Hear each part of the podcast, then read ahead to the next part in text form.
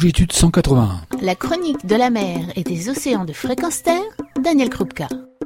Bonjour, nous avons un invité scientifique aujourd'hui, il s'agit de Philippe L'Enfant. Il est professeur à l'Université de Perpignan, il est directeur du CREM, le Centre de recherche sur les écosystèmes marins, et chef de plongée scientifique. Ces recherches ont trait aux mesures de conservation des populations de poissons. Nous allons aborder le sujet des aires marines protégées en sa compagnie et notamment la problématique des déversements des boues rouges dans le parc national des Calanques près de Marseille. Mais avant qu'il nous définisse les aires marines protégées, j'ai voulu savoir comment ces aires marines lui étaient devenues familières.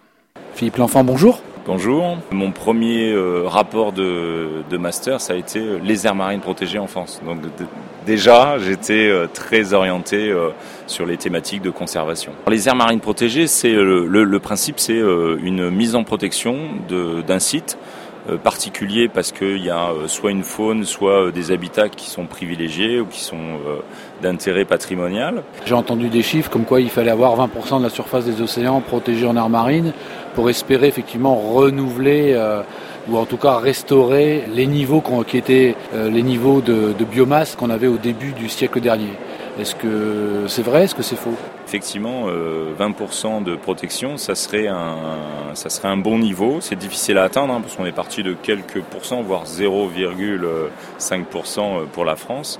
Mais c'est pas forcément euh, sous l'angle de réserve intégrale. Ça peut être sous l'angle de parcs marins, qui sont des, aires marines protégées de grande surface. Il n'y a pas une interdiction totale. En tout cas, il y a des acteurs qui sont euh, conscients des, impacts et qui essayent de les euh, minimiser au, au, maximum. On parle des parcs et effectivement des usagers de la mer qu'il faut associer à la fois euh, aux gens qui protègent l'environnement, au secteur économique.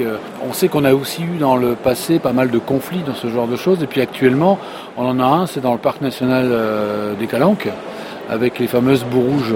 Alors le, le, la problématique des rouges, elle est un peu particulière dans le sens où euh, c'est une activité qui a eu lieu bien avant la création du parc. Je pense qu'il y a eu un défaut d'alerte ou en tout cas euh, on n'aurait pas dû attendre le parc pour se poser la question de cette contamination des boues rouges. Euh, il y a eu des alertes qui ont été données par les acteurs, entre autres par les pêcheurs euh, artisanaux. Donc c'est pas un problème qui est récent, c'est un problème qui est ancien pour avoir fait partie du conseil scientifique qui suivait un peu ce, cette problématique. Euh, L'entreprise qui émet ces bouts rouges a quand même fait des efforts, mais voilà, c'est peut-être un peu tardif. Et puis le problème, c'est les bouts qui sont actuellement sur le fond. Euh, Qu'est-ce qu'on en fait? Ça dérive assez loin, ça touche des zones qui sont euh, beaucoup plus éloignées que le point de rejet, mais ça a eu au moins l'avantage de tirer la sonnette d'alarme. Et en fait, euh, au jour d'aujourd'hui, c'est un peu l'exemple le, à ne pas suivre. De l'eau, l'Agence des aires marines protégées, toutes les agences d'État qui sont en charge du milieu marin euh, ont à cœur d'identifier tous ces problèmes bien en amont. Et vraiment, vraiment, dans le dernier cas, euh, si on est obligé d'avoir euh, un aménagement ou un impact, de prévoir les compensations suffisantes et pas juste du greenwashing pour pallier tout ça. Donc là, on est vraiment dans, dans la séquence éviter, réduire, compenser, qu'il va falloir vraiment euh, appliquer euh, en commençant pas par le compenser, mais en commençant par l'évitement et la réduction. Il y a eu aussi un renouvellement qui a été accordé à Alteo, puisque c'est l'entreprise qui rejette les bouts rouges. Et puis il y a eu une espèce de chantage économique à l'emploi, parce que c'était quand même pas le moment, après presque 30 ans je crois, d'autorisation effectivement de dépôt des bouts rouges. Et en ayant créé ce parc national marin et cette volonté d'avoir un aménagement qui puisse permettre effectivement une durabilité, est-ce que ce n'était pas l'occasion aussi de passer un message fort en disant bah non, on arrête à partir de maintenant, vous aviez le temps de le faire? C'est là où euh, on rentre dans la difficulté du développement durable, c'est que systématiquement, on va mettre en opposition à l'environnement les emplois, et c'est là où il va falloir faire attention, et c'est là où les volontés politiques, elles doivent être fortes, et c'est là où euh, le parc marin, euh, dans son conseil de gestion, doit faire remonter des signaux forts. Moi, je suis dans le conseil de gestion du parc euh, marin du Golfe du Lion. On fait remonter des choses au niveau de l'État qui sont assez fortes et qui sont dans le droit respect de l'environnement. Donc, il, va falloir qu'on se fasse entendre, que ce soit les scientifiques, les acteurs et les gestionnaires de ces aires marines protégées, parce que ça se passe dans le parc, mais c'est aussi les eaux qui sont autour du parc. Tout est interconnecté. La gestion, elle ne s'arrête pas aux limites toutes de, du parc et, et, ça, ça doit être entendu par tout le monde. Et pour moi, euh, la conservation n'est pas euh, en opposition avec l'emploi C'est juste qu'il faut réfléchir aux futurs emplois de demain et certainement que les futurs emplois de demain, ils seront liés au bon fonctionnement des écosystèmes marins. Et aujourd'hui, au niveau politique, il y a une prise de conscience qui s'impose?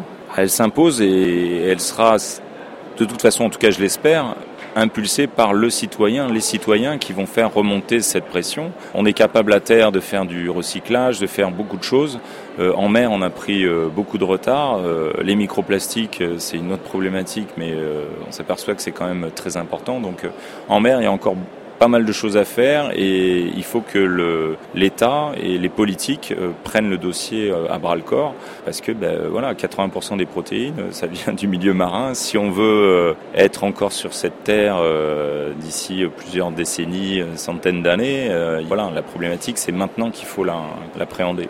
Dès qu'on parle au niveau politique, ça veut dire que le citoyen doit aussi donner sa voix, expliquer un peu ce qui, ce qui se passe et comment il voit les choses pour pouvoir effectivement influencer sur le domaine politique.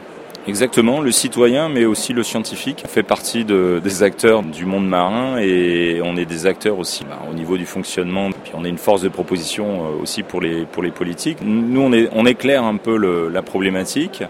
Euh, avec les résultats scientifiques, avec des choses qui sont euh, validées. Ce qu'il ne faut pas, c'est que ça s'arrête à ce niveau-là. Il faut que derrière, il y ait vraiment une prise de décision qui soit forte et les citoyens doivent euh, pousser dans, dans ce sens. Eh bien merci, je crois qu'on va rester sur cette conclusion. Les citoyens doivent pousser effectivement pour une, un développement durable réel et pousser nos hommes politiques. Merci, merci à bientôt. Retrouvez et podcastez cette chronique sur notre site fréquenceterre.com.